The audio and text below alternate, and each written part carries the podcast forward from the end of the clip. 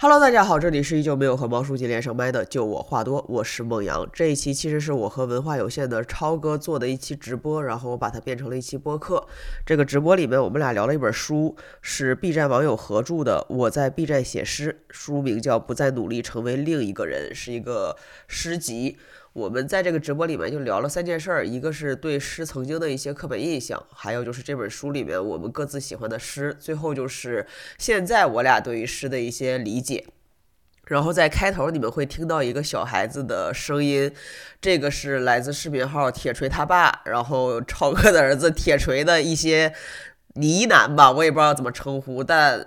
我把它放出来，一是我觉得它特别好听，BGM 配的也很好。另外就是，这就是我理解当中的诗。我觉得铁锤的那些独白是我目前为止听到过的最浪漫、最好听的诗，啊，非常的可爱。最后呢，就是我这本书三十多块钱买的，买完了之后读完了，感觉也就别转发抽奖了，有点寒碜。谁想要啊？谁就评论区留个言，我就给你寄过去。但是这里面可能有我用铅笔字写的一些。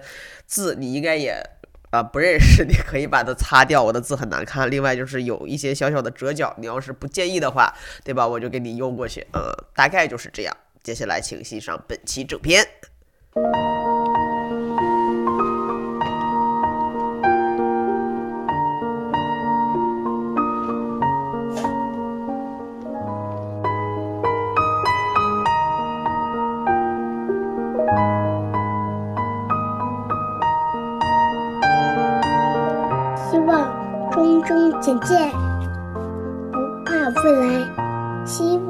望终结，我的面纸希望中线。别怕希望，我的宇宙希望宇宙不怕未来，宇宙一切在剑身旁，我的一切都是未来，你的一切东兴未来，在你身旁的永世未见。三二一，二一，好。好好的，可以了。Hello，大家好，欢迎来到今天的不是文化有限的，我也不知道这是个啥直播啊。我是超哥，谁上一次看超哥直播还是和刘飞和冯老板聊天那次，半年了。哎，我跟你说，我今天真的是头脸双喜，你都不知道，为了我这这次直播，那天我估计杨大一和星光。看见我上一次洗头和洗脸，应该那个时候还没有疫情。剩下这三年，应该每次开开始都没有见过我，没有见过我任何，而且是越来越差。以前是光洗一个脸不洗头，好歹还戴个帽子掩饰一下。现在啥都没有。那天来的时候，那天我们前天录音，早上八点，我头发都那样式儿了，就开始录了。这一期虽然不是跟有文化有限没啥关系的直播，但是它跟文化还是有点关系的啊！超哥可以说一下我们这一次直播的起源。我们起源就是因为我俩看了这本书，我是我那天突然间应该不知道是谁寄给我的，说这个是这本书叫我在 B 站写诗，然后我就翻开看，我看我翻开看就当时就是那个看的特别上头。看特别上头，我就发在文化有限的群里，我说咱们要不要聊聊这本书？我这两天正在看，然后三天过去了也没有回音，我寻思我不能白看啊，我好容易这一年多能比他俩多看一本书，我必须得有产出，然后我就拉了。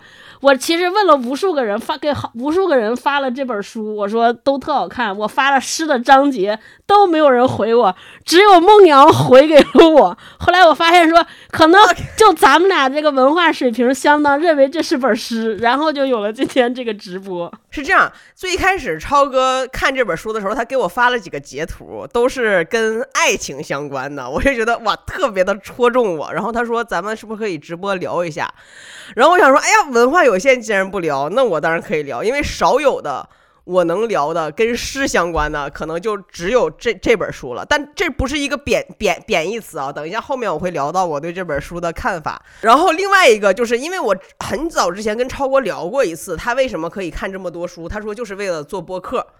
我以前还不信。我现在信了，就以前觉得看书啊，你得有一个什么安静的时间、固定的时间，什么微信还得什么取这个静音。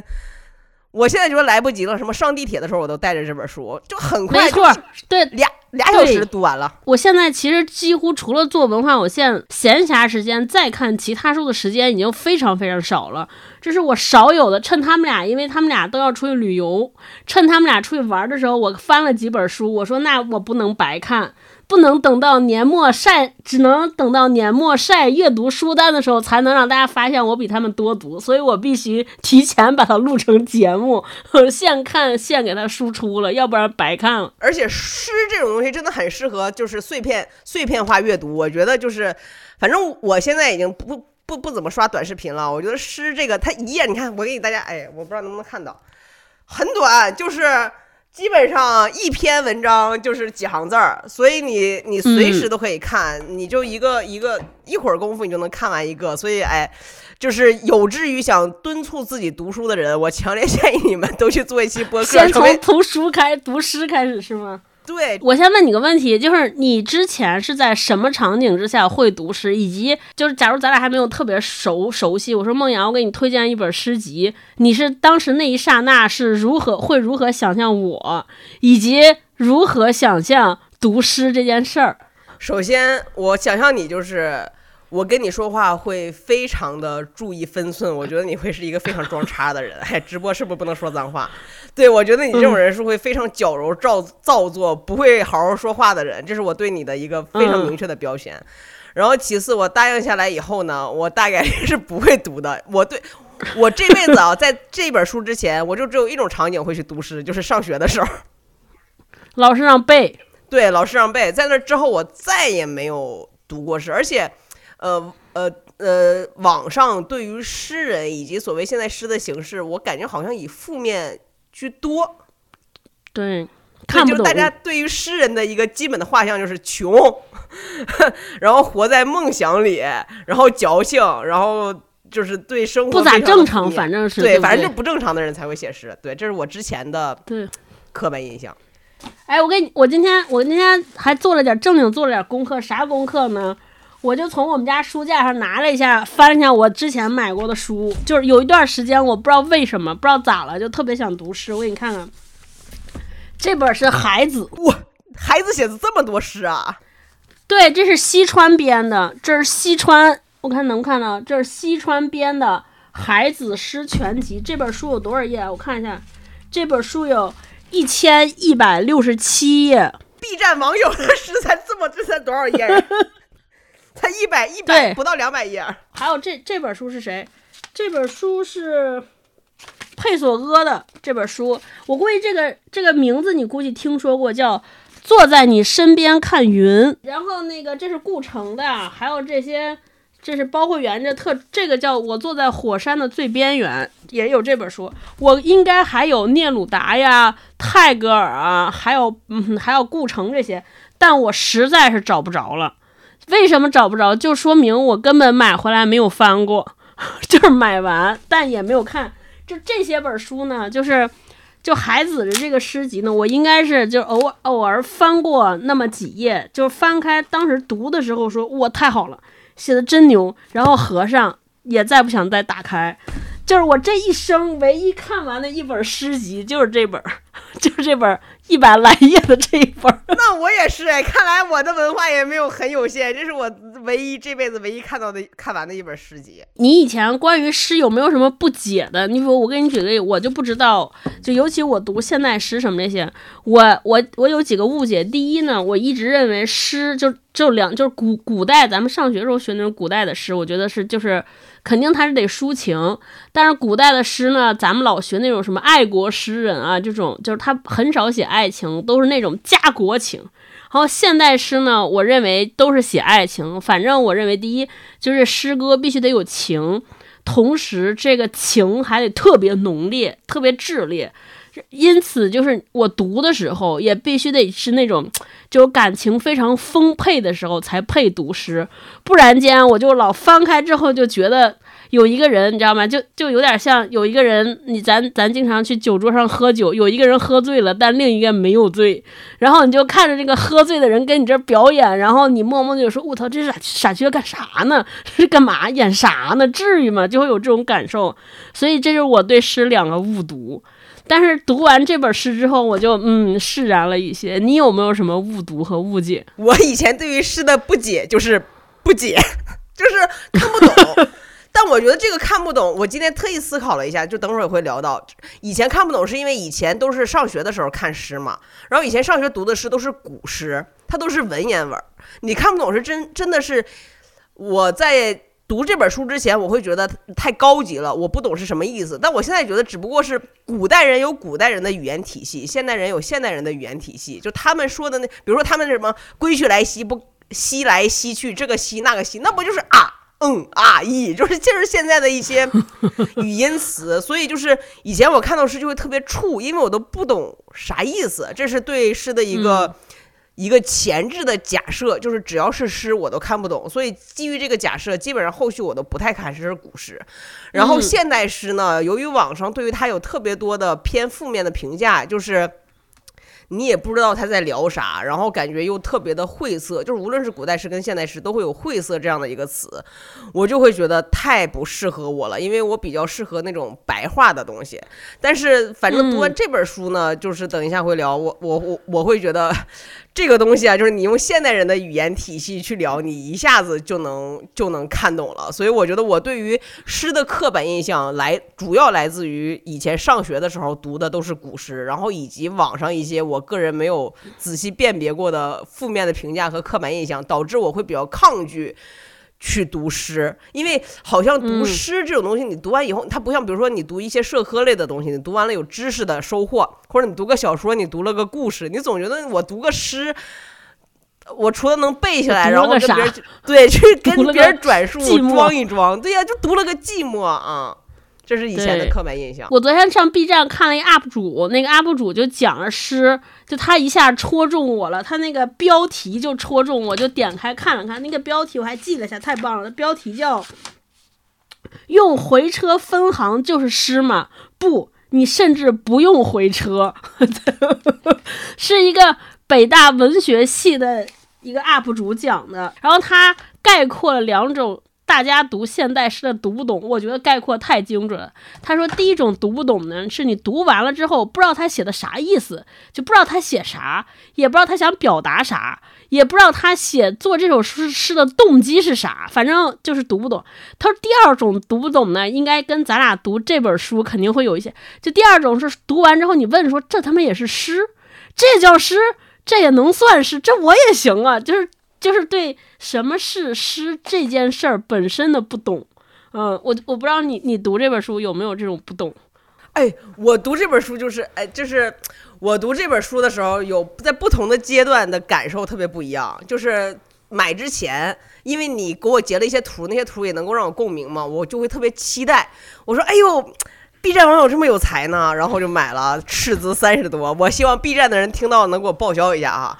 然后这个。买的时候呢，就是觉得很贵嘛，然后到手了之后，往后读的时候，时不时的就会偶尔会有一些，我觉得哎，有点幼稚的感觉，这是第一反应，是觉得有点幼稚。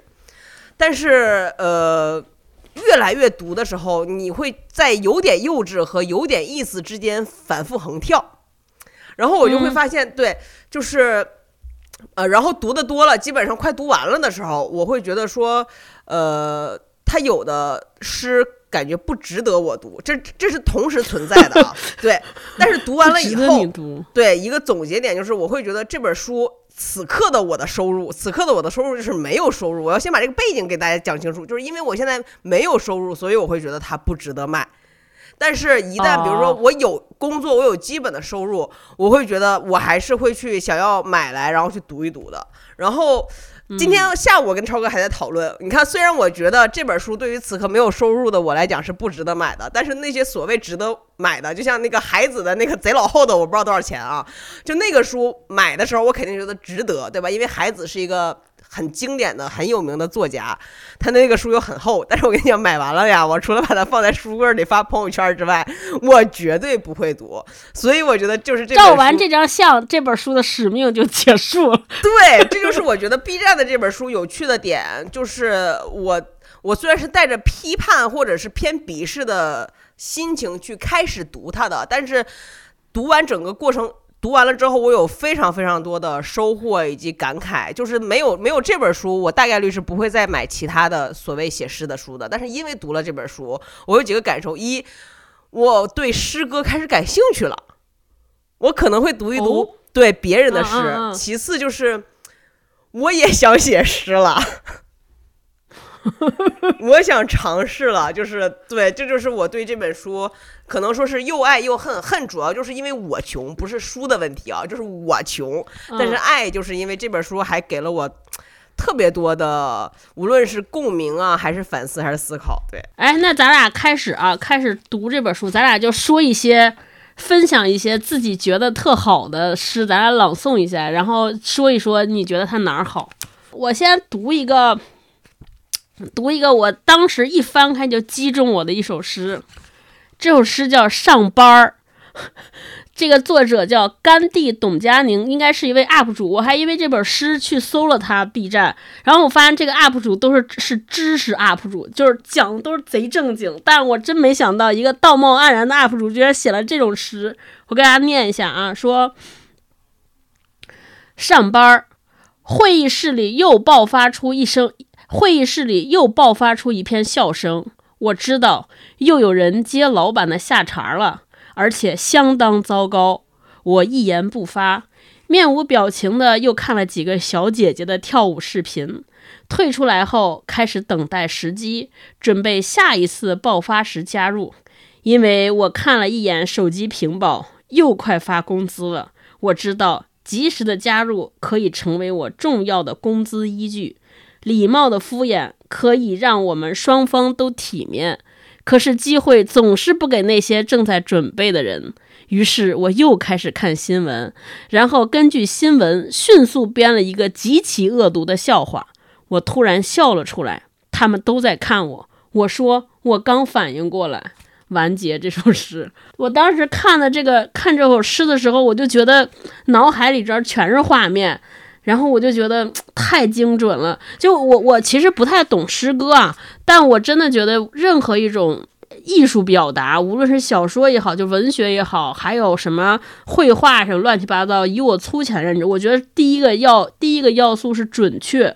我觉得他就写的特别准确。你就想咱们开会的时候，就是说这个工作的无聊和荒诞，不过大家上班在职场都有过那种荒诞的瞬间，就是那种你你你在怀疑说我为什么要花时间来上班，你就有这种疑问的瞬间，你脑海中可能幻想出无数画面，但是他就选取了几个片段，他就选了一个片段，就是上班开会，老板讲笑话，我该不该接茬？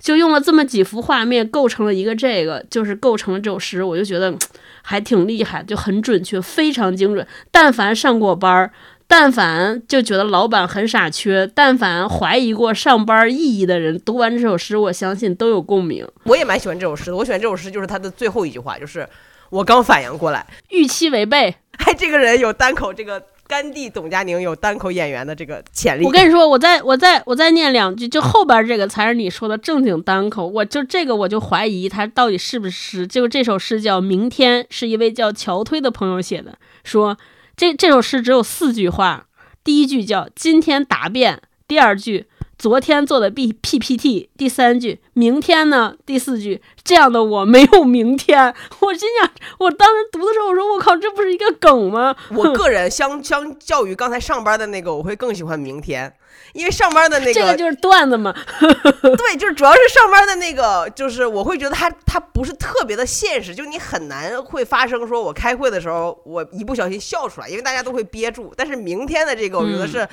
很多人的脑子里面都会有的这样的一个想法，就是我，就是嗯我昨天写 PPT，我今天答辩，我的明天我没有明天，就我觉得这个大家的共鸣会更强。就是这里边有特别好的情绪，就是又不想干活，又恨自己，就是恨自己。哎，我怎么又拖延了？这么拖延下来没办法。但是你知道他的潜台词还是拖延舒服。就是我当时读到这儿就觉得特别想笑。你来一个，你来一个跟前任话题有关的情感的，我估计你要读这个。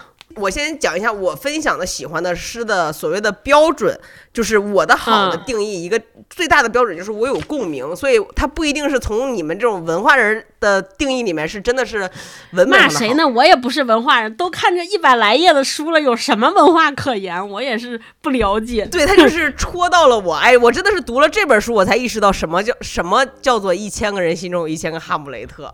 然后其次啊就是对于我认识的一些博主，我可能会会有一些这个人物弧光在啊。我举个例子啊，这个有一个是呃叶三儿的是，叶三儿是我非常喜欢的一个微博博主啊，超爱，他叫嗯暧昧一个作呃作家，对你说，暧昧叶三，他有很多秘密，随时准备对他展开。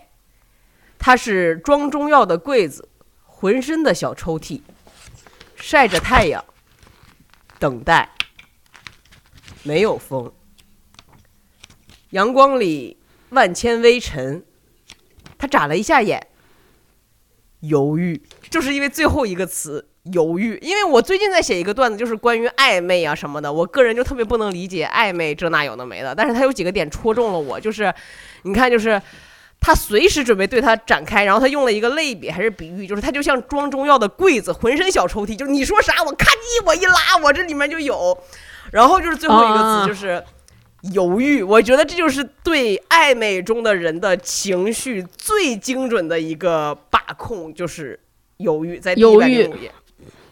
就是他为什么会暧昧呢？他大概率是犹豫，是这个意思吗？犹豫哎呀理解对吗我就觉得这？哎呀，接着再分享另外一个也是翻再翻爱情的，一个啊对，就是姜思达的啊，姜思达也是我喜爱我，欢的。我哦哦，对，我太太爱大家姜思达的博客呀，哎呀，太好笑了，可强烈推荐去关注。然后他这个叫，哎呀，来，我进入读诗的这个语境，刚好姜思达，刚好降温的第一天，给孩儿织好了棉裤，刚好镜头里多余的人头被一只海鸥挡住，刚好我喜欢你，但我不嫉妒。哇！我看完，但我不嫉妒，你知道，我你呃，你应该看不到，就是我在那个上面写了一个字，叫做啊，就是我，啊就是啊，就是我看完那个我，但我不嫉妒，我写的啊，哎呀，这个这个就是怎么讲，中你了。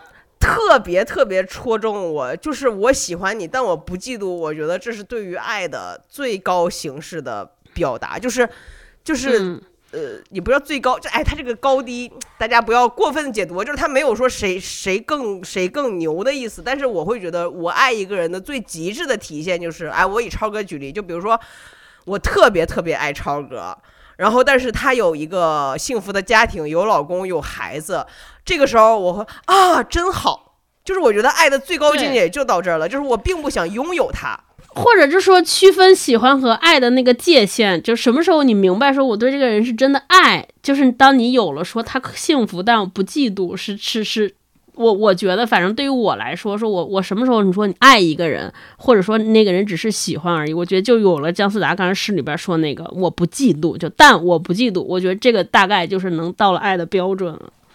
我来一个，我们俩今天我跟孟阳说，我跟杨哥说，我说这个读了这本书，我才知道啊，这个标题也是诗非常重要的一部分。这个叫疏远阿达。什么叫疏远？就是问号，在忙都是问号，在忙这个就叫疏远。我就觉得，就这个诗一共有四句话，这只有四个字，两个字还一样，其实都靠标点符号和两个字刻画了一个场景，就刻画了一个关系。就是什么时候我们觉得就是疏远？我觉得大家但凡有过这种微信上和一个朋友关系从近到远的这个有过这个故事的人，一定能明白这个诗写啥。就是一个人说，你会你会开始问一个人，开始问他说你在吗？忙吗？这肯定是不熟了。你要认识人，根本不会上来就问说你在不在，在不在忙。认识人都上来夸夸我管你忙不忙，说一说一通，对吧？然后另一个人说在忙。就是也是就是回了一个，这一看就是我觉得就是关系里边特别特别说明问题的一个词，因为关系好也是，就是我们恰恰我不知道你们啊，反正我恰恰是跟一个人关系特别亲的时候，我根本不会给他回说我很忙，我都是就是他我要忙的时候我就不看消息，等我想起来的时候才回他，甚至好几天都不理他。比如说我跟杨哥，就经常说着说着没有说话了。就是只有不开，就是刚开始特别不认识的时候，还要假装一下，说：“哎呀，我要不回你消息，说明我在忙。”那肯定是不熟。现在熟了，根本不说，好几天才能回一个。关于疏远，我的感受啊，就是我对于一千个读者心目中有一千个哈姆雷特，就疏远是一个特别重要的一首诗，因为我特别在这一首诗上面，我写了一个词叫做亲近，就是我对这首诗的感受是，比如说啊，就是我最亲最亲的朋友们。呃，当他跟我说话的时候，我觉得我基于责任，我应该回应，但是我又很忙，但我又不怕他，我说，我又不怕我自己说话是不是不得体得罪了他们，所以我确这个是我真实发生的，就是当有人说，哎，就是你方便吗？我给你打个电话，我会说不方便，我在开会，就是或者是哎别忙，但可能有的人会觉得，因为我跟你疏远。所以我会去聊一，我会去回应，但在我的体系里面，就是因为我跟你太熟了，对吧？我就会说在忙忙呢，你就别理我，别搭理我。对我是这种。哦，那说明你这种就是比较好的朋友，像我这种就不行，就认识了之后就暴露了，就根本根本干不了这些事儿。我给你念这个敷衍啊，这个敷衍的作者叫地表五行缺心眼儿。我觉得这个名字可能也代表了一些什么。这个敷衍也是只有四句话，叫嗯嗯，好的，我知道了。真的笑死我了。这首诗的名字就叫敷衍。我其实也不知道这个能不能叫诗，但我也是觉得他表达的情绪抓了那个点很准。就是就是我看着这些，然后又翻了翻我的微信，我就知道微信聊天记录对照一下，我今天又被敷衍了多少次。我就自从我现在对微信就是已经。就如果就是百分之就是有爱和恨两种情感，我我以前对他是五五，就爱恨交加。我现在已经大概是七三了，就百分之七十是恨，百分之三十是觉得方便，就是方便的那个尺度越来越，就是我现在就是，我记得我有一次还在微信上聊过，因为现在有了这种社交媒体之后，尤其是微信，我我经常会由于怕不知道怎么结束一段对话而不开始啊。就是你，比如像咱们这种朋友特熟，我就知道，比如说我有事儿跟你聊，就突然间有个事儿想跟你聊，聊完之后我我该干嘛干嘛就走了，然后我也大概知道你不会因为我走不回你消息而而不不理你，对吧？就我不是一个没礼貌的人，但是就现在越来越来越多的人，就是其实就是你们那个我我们那个社交关系也不能也我都不知道用什么熟和生这个东西来定义。啊，所以呢，他要跟我说一件事儿，我就看这个事儿，大概就是靠敷衍也好，或者泛泛之谈也好，他就聊不完，一时间结束不了。我就感觉大概得聊一直，比如说以前经常有朋友就是做其他自媒体的，上来就问我说：“哎，我看你在做播客，播客这事儿难吗？要从哪儿开始？”我就觉得这个，我感觉我大概要认真跟他说，得说半天。所以呢，我也不知道怎么在微信上表达，我就基本上就不回。嗯，就因为我不知道我咋跟他结束啊，我就是 对，就就真的很难。还有一种就是，还有还有现在就是因为就是电脑和微信，它有的时候不能双登，所以我的时候也不退。那个有的时候就是我我没有显示同步嘛，就基本上我这是是互补的。比如说你给我留一消息，我要在当时开着电脑微信，它在电脑上飘过去了，我我手机微信就不会有提示，所以也 miss 了很多消息。我现在基本上对这个，我已经回到了，就人到中年，已经回到了复古时代。我现在老劝我自己说，错过就错过吧，因为应该没有急事儿。有急事儿，这个人肯定会给我打电话，知道我手机号。如果这个人都不知道我手机号，那算了，就就说明大家关系也不好。应该他也他找不着我，也能找别人。我现在都在用这个心态安慰自己。我给大家说点知识，我的二手知识说到这儿啊。因为我们里边聊那天，我跟孟老师还商量呢，说这大家大家怎么聊诗？我也不懂诗，他也不懂诗，这到底啥这个诗？我们俩经常看这本书的时候，就有点怀疑，说这这是诗吗？这咱们整的到底是不是诗？我也回答不了这个问题。然后我就去上网上查了查，然后我就看到 B 站上有一个人讲，就刚刚才我说那位老师那个 UP 主讲，我觉得他有两句话一下子就给我醍醐灌顶了。他就跟我讲，他说他觉得什么是诗？他说：“诗本质上其实是诗性精神。我说，哎，那叫啥叫诗性精神？他后来我听一下，我翻译一下，大概我觉得他就是在表达上的创新。他举了个例子，他说：“你们想想，世界上第一个人在说出来说天上的星星在眨眼睛，就这其实是一句诗。”他说。全世界第一个来说出这个表达的人，他就是在进行一次创造和发明，因为在此之前，没有一个人会把天体和一个眼睛和人的感官联系起来。在我看来，这就是个表达的创新。哎，然后我就一下子好像有点明白了。我觉得大家可以对照，就我们老说读不懂诗，为啥？到底诗是个啥？我觉得这个事儿跟美术和艺术特相关。大家可以回看一下，我们第一次去。看，就是那个，就是那个小便池，小便池的那个艺术作品的时候，那个时候刚出现的时候，大家肯定也说这这啥玩意儿，对吧？铁锹、小便池，为什么这东西叫泉？我记得我我们当时节目里边讲了一本小书，就叫什么《当代艺术还是现代艺术一百五十年》，它里边讲，他说很多后边的。很多艺术，它其实本质上是观念、观念的创新。以前一开始大家追求说我画的像，然后呢，有一帮人出来说妈的我就画的要不像，后来又变成抽象，然后后来就标观念，就大家在用艺术这个载体来表达一些自己的思想和思考，用画画这种形式来把自己的那个观念表达出来。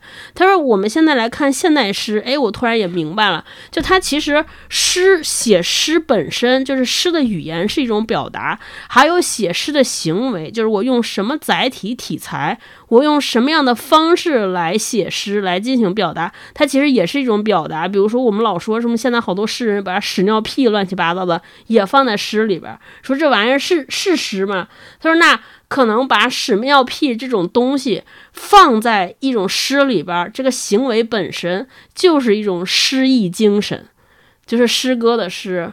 对他说，他说，所以就是诗无处，什么东西都可以算作诗，什么东西也可以算作不是诗。他说还有一种，就是说我们现代诗本身，就比如说像我们说那个屎尿屁啊，或者我们读到好多诗歌也是，它本身它写成文字，只是完成了诗的一部分。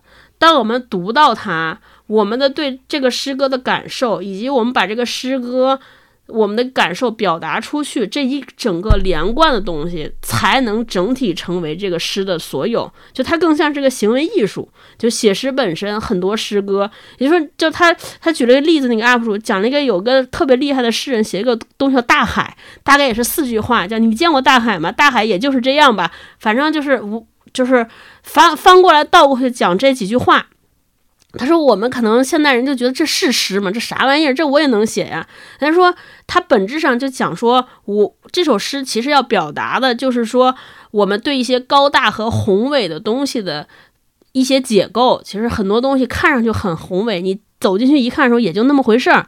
但是这个诗他只写那四句，其实。”就是写那几句本身只是完成了诗的一半儿。当我们读到诗的时候，我们读它的过程说：“哇，这无聊，这什么玩意儿？这也叫诗？”就本身这个情绪也是他写诗这件事儿要表达的一部分，所以结合起来才算是首诗。哦，我大概就明白，就是写诗这件事儿啊，其实还就是就是我们可以把它更往艺术那个方向去靠。就我们怎么感受艺术？你看，我们去了多少美术馆，也有很多画，就一条线，或者画一个红色，画一个蓝色，说这就画儿。我们也说，哇，这啥玩意儿？这这涂一下，我为什么不能涂？但特别简单，因为你不是第一个涂把它涂成蓝色的人，你就不是艺术家。所以写诗也是，就可能已经有人在写屎尿屁了，我们再写屎尿屁不一定能成为诗本身。但是我们自己，比如说今天。我们能想一种什么样新的方式，把我们的感受那一瞬间的感情，用一个从来没有人用过的表达的方式，把它表达出来，精确的让让抒发出去，可能这就是所谓他说的这个诗性精神嘛？就我我我翻译一遍啊，大概是我今天学到的。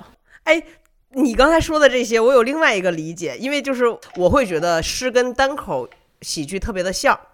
所以，我然后我另外之前有一个感悟，就是我会觉得单口喜剧就有点像观点表达里面的短视频平台。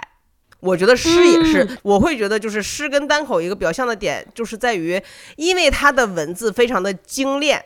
又非常注重自我的表达，所以他一定是切片化跟片面化的。就是嗯你要是想杠他，他肯定是能被杠掉的，他肯定是不完整的。嗯但是他的表达非常的精准，因为他表达就是此此时此刻我的一个看法，他可能是对对他可能是不完善的，但是他一定是精准和能够让你共情的。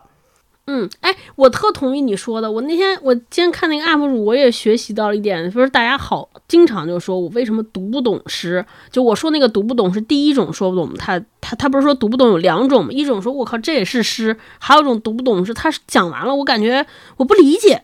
他得在说啥？他想说啥？他想通过这东西表达啥？他说为什么会有这种情况？就是说了一个，他就跟你观点非常非常像。他说，因为这个东西是极个人，他认为说出现这种情况就是人类语言的进步，就是语言能力和语言这个词汇丰富量。就比如说咱现在经常看那些零零后啊，更各种小朋友饭圈用什么汉语拼音呀，这些人说话，其实咱也看不懂，那都是一个小圈子的事儿。他说这件事儿更小，就是写诗这件事儿。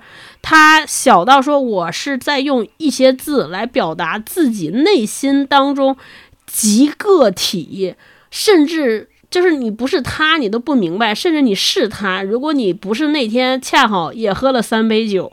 也也也也跟他遇到了相同的事儿，或者你那天在问他说：“哎，你那写这诗什么意思？”他也想不起来，因为他就是非常个性，非常用咱们互联网人话说，就是非常垂直，非常垂类，TA 非常小，非用户画像非常明确，所以你不是那个人，你就没法和他共情。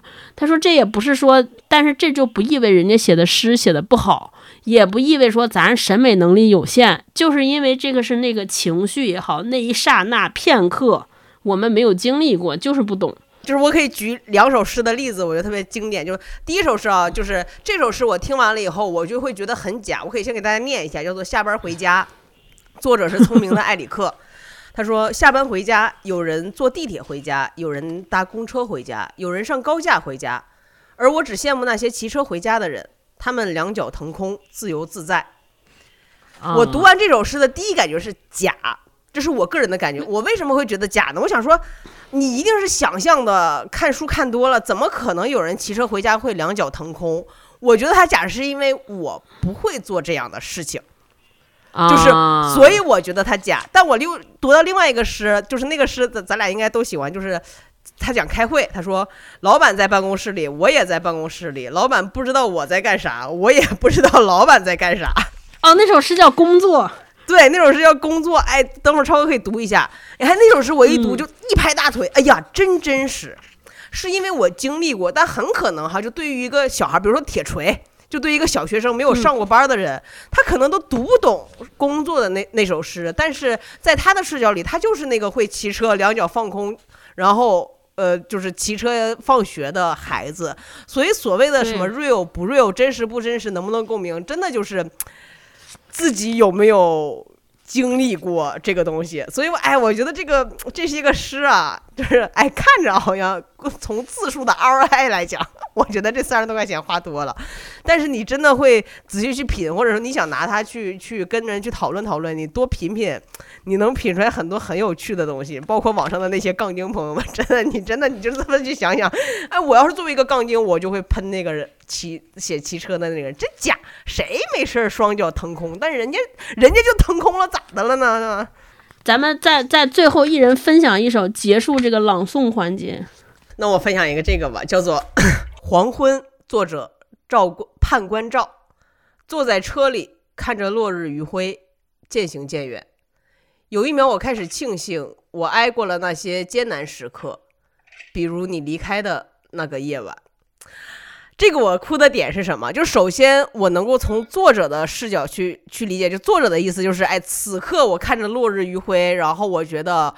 呃，曾经你你离开我的那个夜晚已经不重要了，然后现在此时的黄昏才是最美的，我非常可以理解。但是我把它折上，是因为我会觉得什么叫一千个读者，一千个哈姆雷特。我看到这个时候，就是从作作者的视角，这是一个什么画面呢？就是他的重重要的写实的镜头，就是黄昏美好，然后他有一些虚的一些回忆的画面，就是我的呃有人离开了我。但是在我看来，这个画面是什么呢？我坐在这里看着余晖，然后想到了你离开。我的那个夜晚，那个黄昏，就是慢慢的已经变得虚无了。我觉得你离开我的那个夜晚才是最阴暗的，就是就是同样的话，从我的视角上面来看和从作者视角上面来看，完全就是两个画面，你知道吧？我跟你说，我我要读一首不是这本书里边的诗啊，但是送给你。我真的觉得我特别喜欢孩子，我就是孩子让我对诗有了一个特别高的认知门槛，我就觉得必须得有特别激烈情感的人才能写诗，所以我觉得没准你行，我是不行了，我这个人情感过于凉薄。我给你念一首诗，叫《得不到你》，特别适合你。这首诗孩子写的，《得不到你》。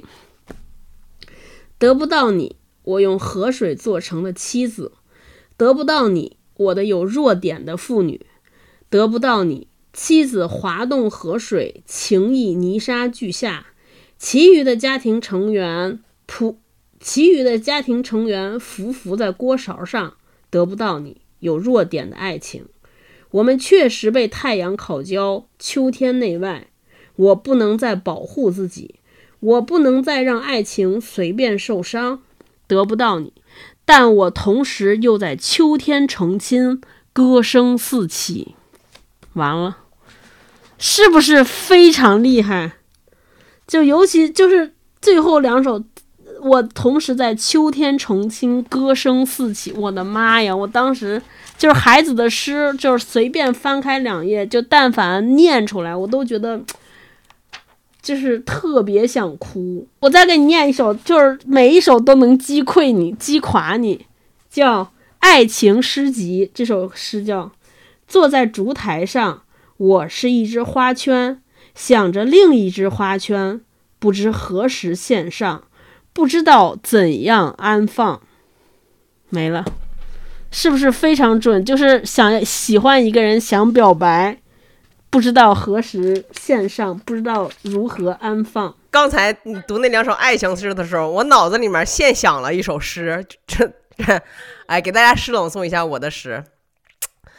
呃，这个是我前任跟我在一起的时候，有一天他说：“我昨天晚上梦到你了，你还是个初中生。你早上上学，我在给你收拾书包，你趴在我的腿上。我问你会娶我吗？我回答他说我会。”他回答我说：“我知道啊。”哎呀，今天我们聊最后一个话题，就是你今天读完这本诗，以及咱们今天聊完这些，就关于写诗啊、读诗这个事儿，你悟到点啥没？我会觉得诗歌这种形式很适合表达能力极强和表达能力极弱的人去表达，就是要么你写出来的就是 展开讲讲，展开讲表达能力极弱是什么意思？哎，我先极强很好解释了，因为诗歌它的语言非常的。短小精悍嘛，所以你要在有限的文字里面，以一种极高的效率、精准的表达出来你的想法，所以这是极强的。极弱就是其实诗歌就是十几个字嘛，就是简单嘛，对吧？就是你可以去玩标点符号的游戏，可以就是它就是一种文字游戏，所以就是极强和极弱的人都适合用诗歌的这种形式来表来发泄自己的。表达欲望，但前提就是你得有表达欲望，这是我对我对诗歌的两个感悟，以及第三个，这不要感悟，就是我读完以后，我现在有写诗的冲动。准入门槛很低，天花板又很高的一种文学表达形式，我觉得还挺好的。那行呗，那我们今天就到这儿，也是这这也没有什么营养的节目，就是纯我们俩唠嗑，分享分享，表达我们对于诗歌的理解，还我们对于表达和沟通，也不要沟通，就是纯表达这件事儿啊。怎么怎么来来来来做诠释和做调整？总之给大家哎推看不看也无所谓，反正就是大家如果有机会想轻松的又想翻点东西，可以看看这本小书。我觉得做任何事情也是，大家不要把这事儿想的太难或者太神圣、太复杂啊，就是看心情，先开始起来就就可以。对，行呗，真的。然后，对我想表达是两点：一是这个书，我今天读的时候还觉得啊比较适合说你能够沉下心来，慢慢的去看，因为诗的字不多。如果你真的一目十行去看，大概率你 get 不到里面的一些感受。就是你有安静的时间，一首一首的读，它很适合。其次，哎，这个是我我写提纲的时候想到的，就是。就是《咏鹅》，你看《咏鹅》这个诗，大家应该都知道，就是鹅鹅鹅，曲项向南歌，白毛浮绿水，王子那个什么什么玩意儿，波清波来着？湖水波清波，红掌啊，红掌嗯拨清波，对。就是这首诗很有名，但是它讲的不就是鹅在水上扑棱吗？就是只不过是在古人的那个语言体系里面听着很高级，对，它很可能就是是这这里面的大部分的诗，但是我觉得，嗯，你你你你慢慢的去品这些诗，然后去品一些，觉得哎我靠这就是诗，我也能写，那你就可以去写，开个开个微博小号不露脸，对吧？个整个营销号，万一被万一被很多人共鸣跟喜欢了，那多好，对吧？就是很好。